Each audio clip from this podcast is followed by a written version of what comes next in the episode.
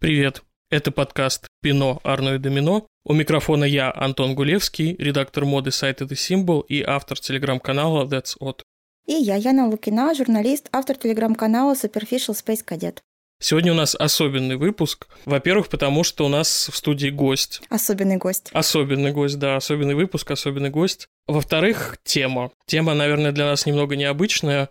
Мы решили, что этот выпуск будет таким спешалом. Потому что наша тема сегодняшняя, наверное, немного шире, чем мода. Мы коснемся Яниной любимой плоскости поп-культуры. В этом Яна большой эксперт.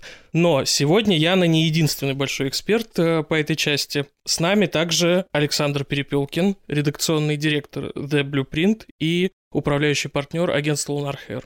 Да, еще автор телеграм-канала э, со смешным названием «Сорока Барокко». Да. Ребята, привет, спасибо большое, что согласились, и они позвали, а согласились меня позвать, поскольку, раскрою небольшой секрет, я, честно говоря, набрался смелости и сам напросился.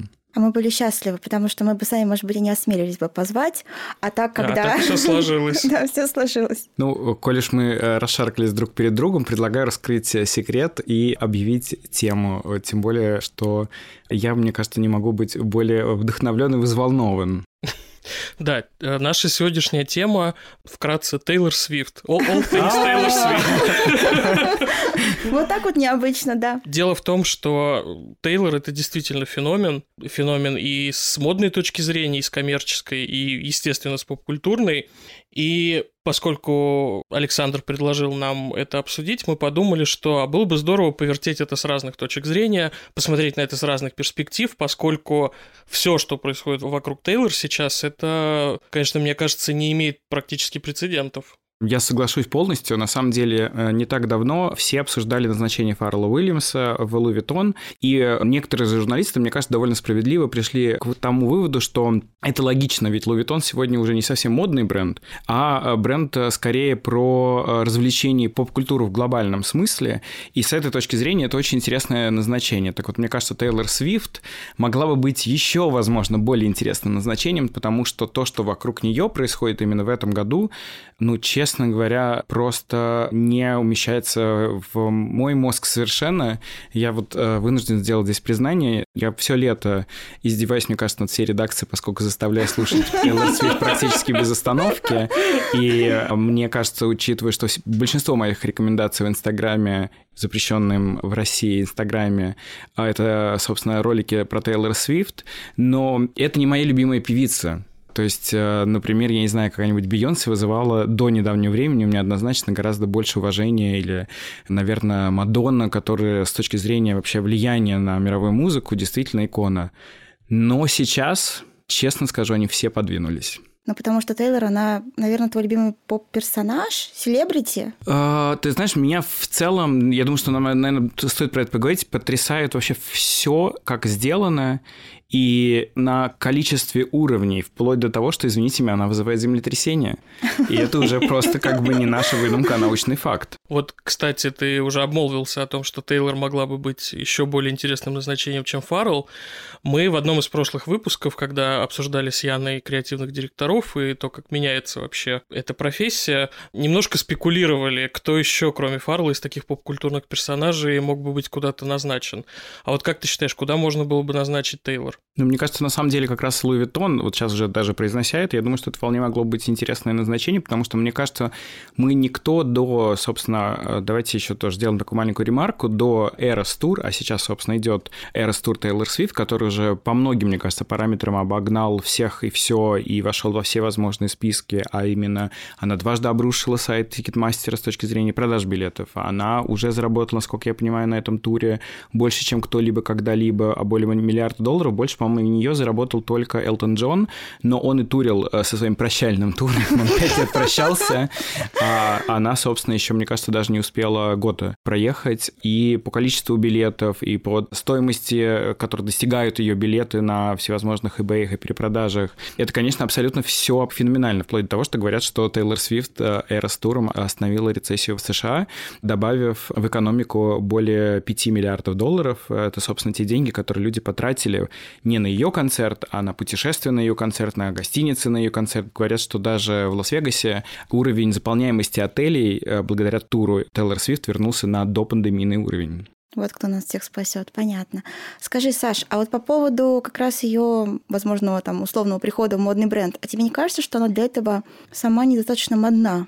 Ты знаешь, может быть, она и не, скажем так, не полна каких-то фэшн-идей, но при всем при этом я вот как человек, который за это лето пересмотрел уже ее творчество, скажем так, с самого начала, честно скажу, что до альбома Reputation э, я в целом не очень обращал внимание, для меня это была такая некая кантри-певица из Нэшвилла, какие-то песни я, конечно, знал. Нет, вру, 1989 был, наверное, первый да, альбом. Мне кажется, и тот такой... знаменитый тур, где у нее было бесконечное количество приглашенных звезд, каждый раз, каждый раз, каждый раз какие-то новые, и, скажем так, меня вызывало вызывало... Я помню, этот тур э, был показан тогда на Netflix, и я его подробно посмотрел, э, этот концерт, и меня поражал уровень людей, которые к ней приходили. И тогда я первый раз задумался с точки зрения того, что, может быть, это не такая проходная кантри-певица.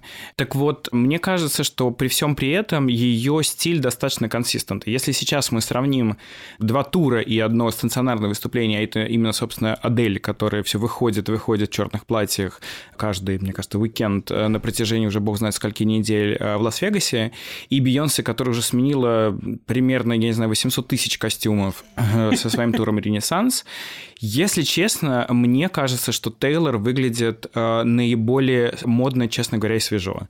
Потому что для меня лично, несмотря на то, что там, например, Бейонсе нашили все дизайнеры, просто там, мне кажется, какой-то уже список от самых мелких до самых крупных, мне кажется, только как бы из самых значимых, не знаю, Мари Грация Кюри еще с Диором, наверное, нет, не отметились там. Но это выглядит как-то немножко рандомно, из серии мы хотим все и сразу, и не можем понять, чего мы хотим. И, честно говоря, с этой точки зрения у меня большое разочарование ожидания относительно тура «Ренессанс». Потому что как раз, на мой взгляд, это одна из лучших пластинок Бейонсе, но при этом какого-то явного высказывания, кроме того, что сейчас у нее месяц или сколько времени серебра, когда все должны приходить угу. серебряными, она это все отмечает. Рождения. В честь дня рождения. Все остальное выглядит ну, довольно немодно.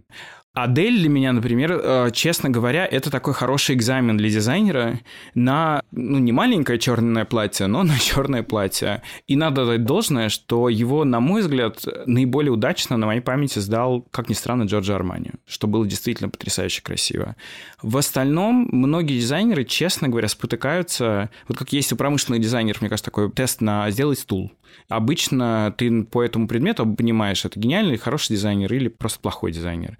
Вот мне кажется, как раз по туру Адель можно посмотреть э, все про дизайнеров, честно говоря. А у Тейлор Свифт все очень четко, у нее есть концепция, и вы наверняка видели уже промок, собственно, туры Тейлор Свифт, который выйдет в кинотеатрах буквально. Угу. 13 там, октября. 13 октября, спасибо, число. да, 13 октября. И спасет, наконец-то, киноиндустрию от провала, как нам уже обещают, потому что уже на 75 миллионов долларов, мне кажется, только предпродажи билетов. Она уже всех обогнала, включая «Мстителей» финальных, да. А Барби? А у Барби не были не такие было предпродажи. Предпродажи, угу. окей. Вот. Мне кажется, вот поэтому, когда это вот не на телефон снято, а уже нормально снято, это потрясающе визуально красиво. И там как бы все эти леотарды и летящие платья и так далее.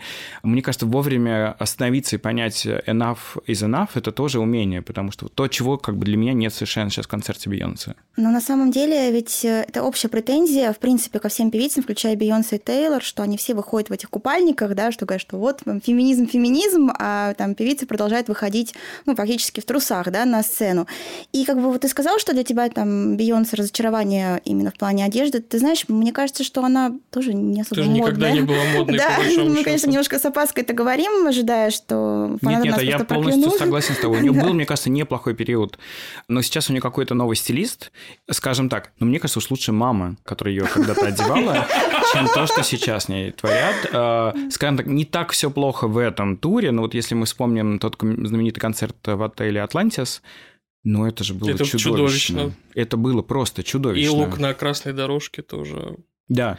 Я причем, чего я не могу понять про Бейонсе искренне, это как бы это же все сумасшедшие какие-то кастомные вещи, которые шьют для нее на заказ, при этом ей всегда все мало. Ну, то есть оно реально на ней просто лопается. Я может, не знаю, может запрос? быть, может быть, ну я полагаю, что вероятно, да, это такой запрос, как бы ей хочется выглядеть более секси, очевидно, но, к сожалению, это выглядит не как Snatched, а как будто вот ей просто реально маловато. Но меня гораздо больше смущает еще то, что в этом нет никакой, на самом деле, внятной концепции. Сейчас, несмотря на то, что, опять же, я сказал, что у Ренессанса очень чистая концепция квир-музыки, танцевальных дэнс-холлов, Чикаго и так далее, и так далее, и так далее, он очень собранная пластинка. Это один из немногих альбомов, который ужасно интересно слушать от начала до конца. Все развалилось. Вот ведь раньше было довольно повсеместно, чтобы один дизайнер Абсолютно. Да, одевал певца или певицу в тур. А в этот раз, в этом году, мы видим, ну вот как раз-таки три примера, да, это Адель, Бейонсе и как раз Тейлор, где просто огромное количество брендов вовлечено вот в работу над туром. То есть это... А поправь меня, если я не прав, но мне кажется, у Тейлора это Версачи все. Или нет, нет, нет там Версачи, Кавалли. Там огромное количество, там, там и Зухари Мюрат, там кого только нет. То есть там полный набор. Но там как будто э, у всех был какой-то единый бриф, честно говоря. Ну, как, Я принципе, думаю, что да. Ну, да, согласились, да, да, да. И Да. тут, наверное, даже вопрос не в том, что Тейлор выглядит как-то очень остро. Я думаю, с точки зрения моды это все-таки не совсем так, но она реально выглядит очень цельно Очень цельно. на фоне остальных своих коллег.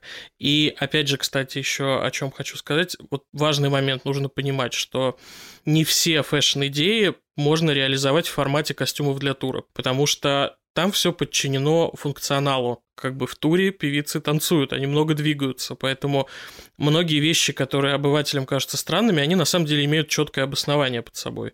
И в том числе вот те самые трусы, за которые все проклинают и говорят о том, что это откат феминизма, на самом деле просто банально боди это удобно, потому что оно не слезает, оно не топорщится, в нем комфортно двигаться на сцене, это гораздо удобнее, чем платье на самом деле. Ну, то же самое, эти колготки, 800 Колготки, ден, да, я любимые. только хотел Ну, сказать. на самом деле две пары, э, потому что когда я был на концерте Бейонсе, мы стояли, вот я стоял второй человек после барьера, и оказалось, у нее правда две пары колготок. То есть одни такие довольно блестящие, то, что называли бы слайкеры, и дальше еще сетка идет. Ну, видимо, это сделано для того, чтобы как бы там все собиралось, нигде ничего. Может Да, быть, от этого, нигде кстати, ничего есть... не э, да, дергалось, нигде не ничего не дергалось и так далее. Когда я ехал сюда, как раз думал о том, что на самом деле одно из самых, мне кажется, лучших сотрудничеств за историю, собственно, концертной деятельности, это, конечно, Мадонна с Жанном Поле Готье, которое было несколько раз. И мне кажется, вот это продолженное сотрудничество, оно было очень классным и Оно очень цельным, органичное очень просто, да. Ну, это, в органичным. принципе, наверное, один из самых известных да, союзов певцов и дизайнеров. Но вот возвращаясь, опять же, к теме э, сотрудничества наших, так сказать, современниц э, и брендов, Ну, Мадонна тоже. Ну, кстати, мы забыли еще, я хочу да. напомнить вам, мы забыли еще про одного человека, который турит, и многие мне говорят, а вот, например, моя подруга Катя Федорова, э, ей повезло, она бывала и на Бейонсе, и на Гарри Гарри Стайлзе. И Гарри Стайлз выглядит очень... При том, что там меняются костюмы, но это один дизайнер. Гуччи, да? Это Гуччи, и это как-то некая вариативность для того, чтобы картинка все-таки из Инстаграма менялась от концерта к концерту, иначе всем будет казаться, что это старые фотографии. Я понимаю, почему это сделано. Тоже. Но там есть концепция. Ну Да, это вот как раз такой олдскульный подход, и вот как раз очень многие же ругают туры, и, ну, да, наверное, не столько Тейлор, сколько Бейонсе, говорят, что так и так, все это, там, дизайнер теряет свое лицо, когда они делают для нее костюмы, да, все это выглядит как-то вот ужасно, и там, разве это там Акне, или там, разве это там какой-то другой бренд, но вот я при этом тоже много думала, и мне показалось, что, может быть, мы просто неправильно воспринимаем, нам кажется, что это какие-то костюмы, которые создаются для человека, да, как, например, в кино, там, какая-нибудь Жаклин Дюран там шьет костюм там, для какого-то фильма. А здесь, может быть, это все-таки именно коллаборация, и поэтому мы часто не узнаем, скажем так, в гриме, да, эти бренды, которые мы видим совершенно по-другому, да, на подиуме или там в съемках, а на Бейонсе каким-то другим образом. Может быть, это нужно воспринимать именно как коллаборацию, и в саммите туры, возможно, то есть для меня это какой-то пик вообще коллаборативной энергии, потому что вы же видели вот эти, особенно у Бейонсе, когда костюм Тифани, на котором работал Джайлз Дикон, и вот там, значит, и Бейонсе, то есть какие-то уже такие тройные, четверные, очень Там сложные. Какая-то Да, какие-то уже такие суперсложные системы, думаешь, ну ничего себе, то есть это какой-то уже прям совсем up, и вот это очень интересно, потому что, мне кажется, это тоже какая-то новая глава, как будто бы вообще в этой истории с коллаборациями, на которой мы уже немножко устали, да, там коллаборация, когда там Nike и Tiffany, да, и вот это вот какая-то такая суперсложная тройная история. Ну, Мне на самом деле очень близка мысль про коллаборацию артиста и дизайнера. Мне кажется, с Бейонсе проблема только в том, что там настолько много брендов, что многие из них просто тупо никак не мэтчатся с э, ней, как с артисткой. То есть вот Acne Studios, понятно, что с Бейонсе это совершенно не матч, это совершенно разные уровни энергии, это совершенно разный визуал. И вот говоря, опять же, о турах, где много дизайнеров работает над костюмами, я сейчас вспомнил, что прецеденты-то на самом деле были. А, в частности, у той же Мадонны да, которая, как бы мы всегда вспоминаем в первую очередь ее сотрудничество с Готье. Там, например, Reinvention Tour 2004, если mm-hmm. я не ошибаюсь, года. Там работали разные дизайнеры, причем это был один из первых случаев, когда дизайнеров было задействовано прям много. То есть uh-huh. там костюмы для нее делал Лакруа uh-huh. и Лагерфельд, и Стелла Маккартни, по-моему, ее хорошая подруга. Но это тоже выглядело все очень цельно, потому что, мне кажется, там был такой все-таки набор дизайнеров, которые с ней мэтчатся, mm-hmm. как с артисткой. А еще потому что, наверное, все-таки визуальное видение Мадонны, она гораздо более сильная, Абсолютно. чем mm-hmm. у большинства артисток. Она вообще как бы исключение из всех возможных правил. И визуально в том числе у нее все-таки особые отношения с модой, да, как, как с медиумом, как э, со способом самовыражения дополнительным, помимо музыки. У Бейонсе, мне кажется, такого нет. То есть, по моим ощущениям личным, она, наверное, в меньшей степени привязана, что ли, к визуалу. И, наверное, он в меньшей степени все-таки про моду и в большей именно про ее personality.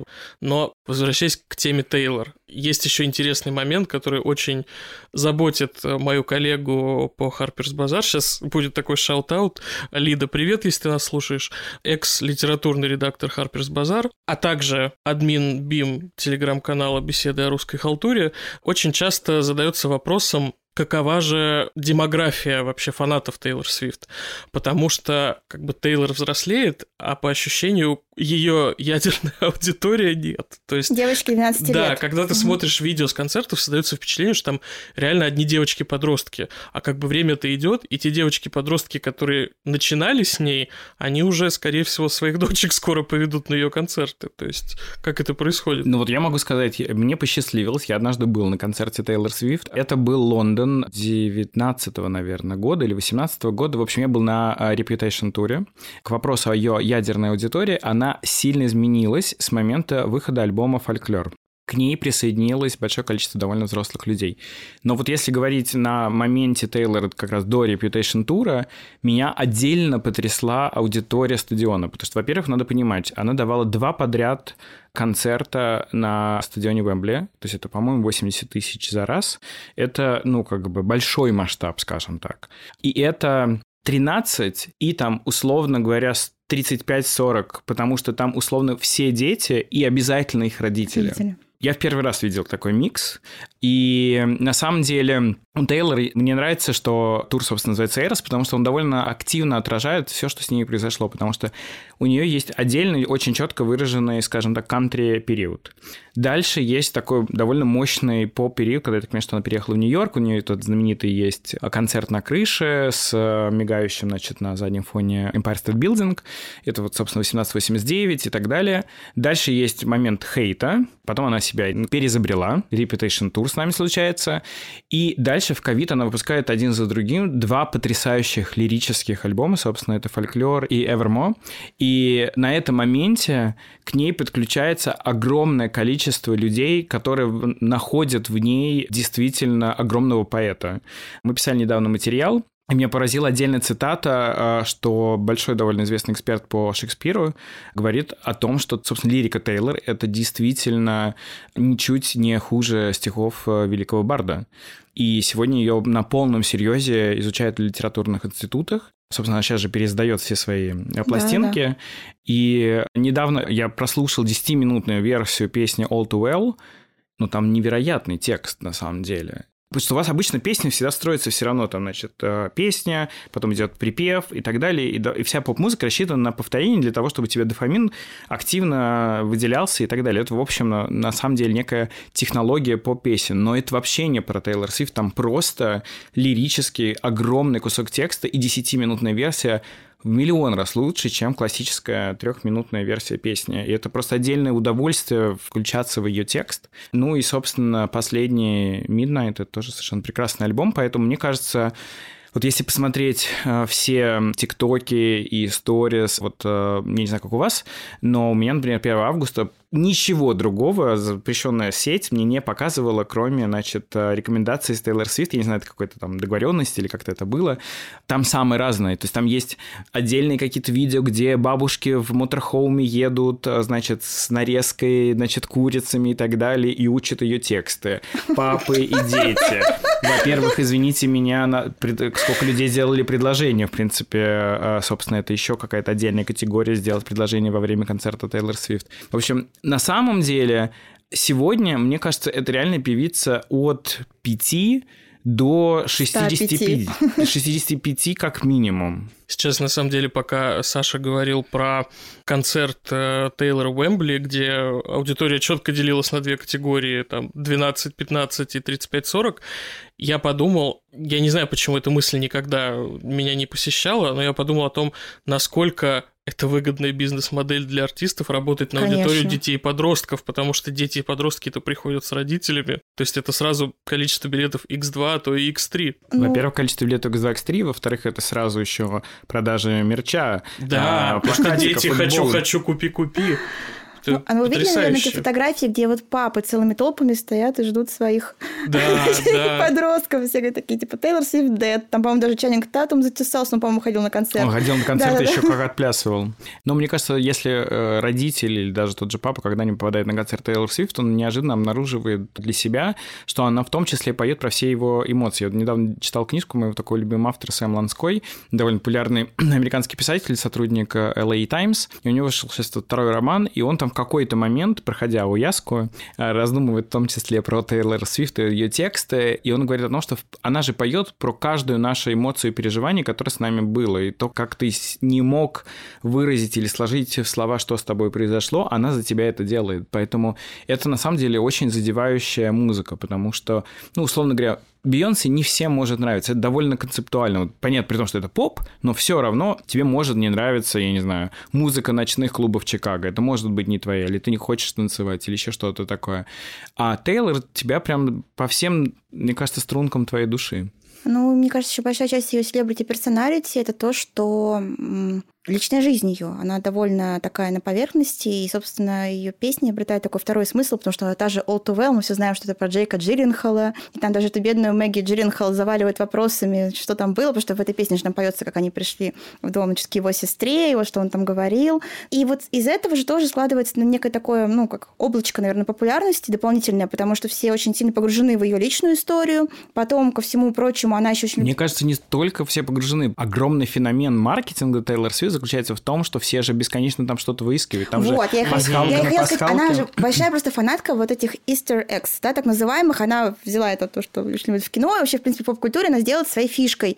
И даже в какой-то момент уже все немножко стали катить глаза, потому что вы знаете, наверное, что как раз на этот фильм про Эрос Тур билеты стоят, по-моему, взрослый 19 долларов 89 центов, то есть получается 19,89, а детский, по-моему, 13 долларов 13 центов, уже 13 любимое число. То есть вплоть до такого даже она доходит. Это, конечно, даже докажется, как будто немножко перебор уже. Да, но что... при всем при этом расскажу такую историю. Относительно недавно я оказался в рандомной компании, и вдруг меня представляли там одному человеку, который мне говорит, вот он живет в Берлине, а еще он любит Тейлор Свифт. При том, что я не то чтобы сильно к тому моменту еще анонсировал, значит, что я, видимо, уже настоящий Свифте.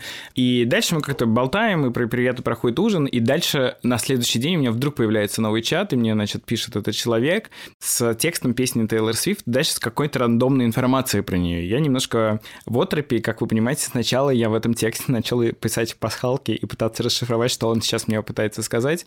Но, в общем, он просто, видимо, увидел во мне какого-то э, преданного Свифти, и вот он, мы уже примерно два месяца. В нашем чате нету ни одной другой фразы, кроме как переписки по поводу Тейлор Свифт. Я думала, строчками из песен переписываться. Вот это, нет, наверное... нет, там гораздо все. Это, мне кажется, бы... следующий же уровень, Это следующий Саша. уровень, да-да-да. Мне кажется, да. Мне кажется, еще вот она так располагает слушателей к себе еще просто банально, потому что мы же все ее становление как личности наблюдали в режиме реального времени. То есть как бы она стала популярной довольно рано, и дальше мы наблюдали за тем, как она растет. Она сейчас сказала, что 17 лет э, музыки, вот этот Эрос Тур, это 17 лет, соответственно, мы наблюдаем ей 30... Она 89 -го года, 89 получается, ей 34, да. и как раз, видимо, она там лет с 15, да, да, мы я наблюдаем. так примерно. Да. То есть я понимаю, что это могла бы быть Бритни, да, которая тоже очень рано стала популярной, но с Бритни случилось много плохих вещей, а Тейлор это, к счастью, миновала, и поэтому она в этом смысле, она хороший пример, как бы на нее хочется ориентироваться. Ну, ты же понимаешь, почему ее, может быть, миновала это? Потому что она, в принципе, ну, Бритни вышла из бедноты, а Тейлор Да, вышла да, из 100%. довольно, довольно упакованной на- в этом смысле семьи, поэтому ей, наверное, в этом смысле было проще взять немножко контроля тоже в свои руки. А и- почему ты думаешь, что это проще? Мне кажется, так часто дети из богатых семей совершенно не находят себя, а находят быстрый доступ к каким-нибудь таблеткам или другим веществам. И, к сожалению, я не думаю, что здесь ситуация бедные и богатые. Мне кажется, это вопрос в том числе, что Тейлор немножко другого поколения. Она же мне младше, получается, да, Бритни? Ну, конечно, Да, Бри- да, ну, да. Бритни же сколько? Бритни уже за 40, За 40, наверное. за 40. да. Мне кажется, эти, это десятилетие, собственно, звезды, которые еще помладше Тейлор Свифт, это еще отдельный какой-то пример. Честно говоря, я об этом думал, когда читал интервью Гарри Стайлза в Rolling Stone. И я читал, э, собственно, это интервью и думал о том, что вот вообще-то сейчас появилась когорта селебрити, которая работает абсолютно как корпорация. Мгм. Это, собственно, Гарри, это, конечно, Зендая, которая смотрит на свою карьеру как просто на... Действительно, там есть план, она его придерживается, это и Тимоти Шаломе, которые при этом не замешаны в никаких историях, мы их нигде не видели напившимися, сломавшимися, потому что вот если взять вот этих диснеевских звезд, там, э, Кристину Агилера, которая при всей своей феноменальной таланте и выдающимся голосом, ну, как бы, к сожалению, сошла с дистанции. Бритни то же самое, наверное, только Джастин Тимберлейк из того поколения, И который то его все уже захейтили за последние годы, он теперь уже Ну, такой знаешь, немножко, немножко нерукопожатный А ну-ка, а стал. ну-ка, почему? Ну, вот как раз, когда опять стали про Бритни говорить и стали вспоминать, как он там ходил на радио, рассказывал про их какую-то интимную всякие жизнь, не- да, неприятные неприятные подробности. да, да, и в общем И с его... Дженнет Джексон Да, да, вот как эта раз история на с Супербоуле, Супербоул, да, когда вот... когда он оголил ее грудь, А потом как и будто бы- заканчивали все Дженнет, а его это никак не коснулось, хотя как бы он виновник инцидента. Ну, в общем, В общем, он такой постфактум стал нерукопожатный, да, да, немножко. много чего ему припомнили. Ну, так в целом как будто прошел нормально, да, как бы без эксцессов. В общем, в том интервью Гарри да- как раз довольно много рассказывает о некоторых принципах сохранения ментального здоровья и физического здоровья, и ограничения доступа к информации о своей частной жизни и так далее.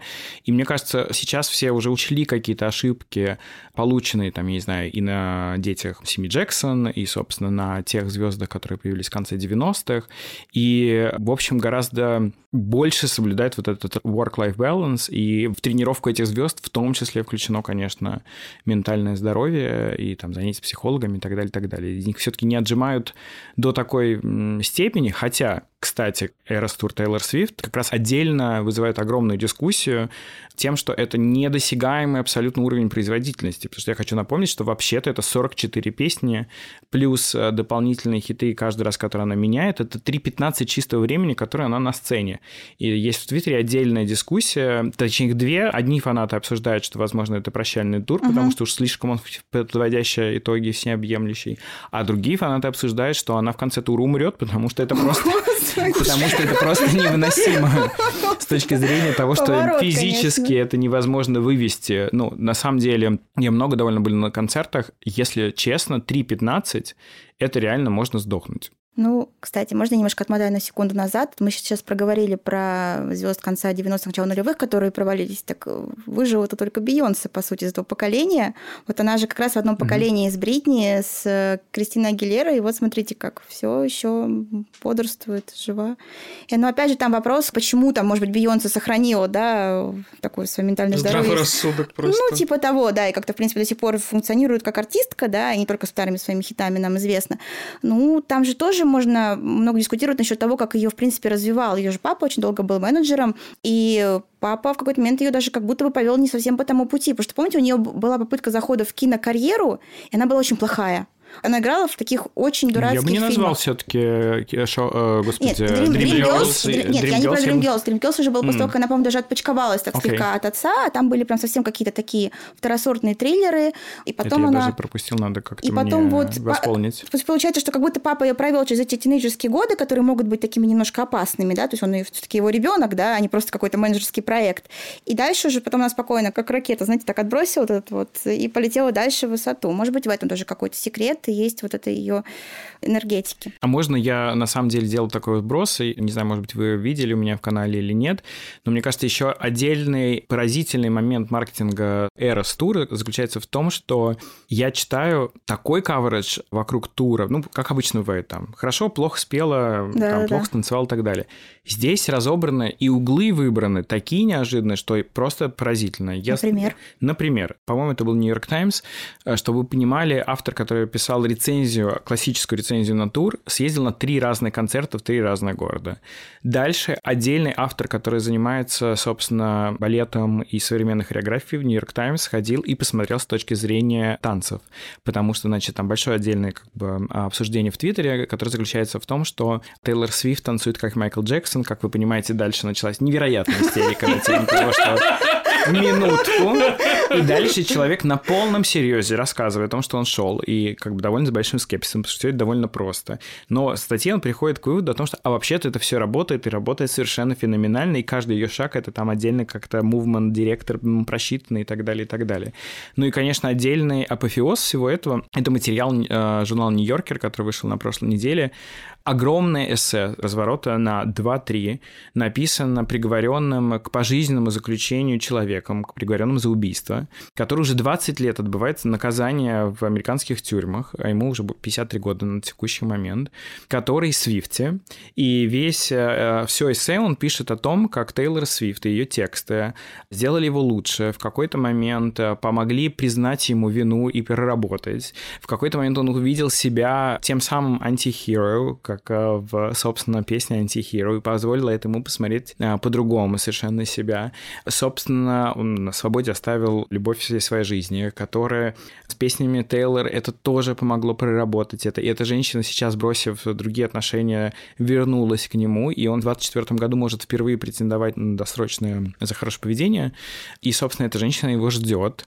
И в каждом тексте Тейлор Свифт он находит что-то важное для себя, и это помогло ему пережить пережить ковид, потому что он был в какой-то момент в одиночном заключении, и она спасла его от сумасшествия и так далее, и так далее. Это очень хорошо написанный текст, но, вы понимаете, это просто уровень демонстрации, насколько действительно влиятельно Тейлор и насколько она, скажем так, life-changing, да, то, что может поменять и перевоспитать человека, что, мне кажется, нам это дает надежду, что, возможно, даже те текущие темные времена, которые включают не только ретроградный Меркурий, если кто и может остановить, так это Тейлор Свифт. Здесь должна быть, конечно, шутка про шоу «Ждули». «Ждули». Я уже готовилась, сидела выступить, да, с этим. Нет, а, ну а ладно, хорошая история же. Ну, правда, хорошая, да. А еще я поймал себя на мысли, что балетному критику нужно еще разобрать хореографию Дуалипы, потому что, возможно, наши слушатели не знают, но Дуалипа благодаря своей хореографии стала мемом несколько лет назад. Это типа Go Girl Give Us Nothing? Да, Go Girl Give Us Nothing. А до этого еще был другой мемный танец, где она бедром так двигала. И это тоже стало мемом, но она сделала огромный прогресс. Она, по-моему, даже рассказывала, что там, в общем, ей было очень стыдно после этого, потому что над ней прям реально смеялись. И она прям серьезно занялась хореографией, и теперь вот... Слушайте, а с Тейлор очень интересно, потому что же ее фишка очень долго было то, что она как раз-таки не умеет танцевать. И помните, за Shake It Off, там как раз она над этим иронизирует, что вот она такая вот плохая танцовщица, ну, в общем... В общем, видите, она как бы любое что угодно может золото обратить. Да, это это, конечно, фантастика. И говоря про как раз фильм вот «Эрос», «Тур», да, там же очень интересно получилось, что она не стала ни с какой студией коллаборироваться и решила делать его независимым. Мне тоже показалось очень таким любопытным, потому что понятно, что я уверена, что там Netflix и Apple, наверное, просто на, на, на коленях, мне кажется, да, да, с чемоданами денег. Кстати, помните, она же купила в свое время дом за наличку за 17 миллионов долларов принесла в сумке, вот, так что ей бы это понравилось.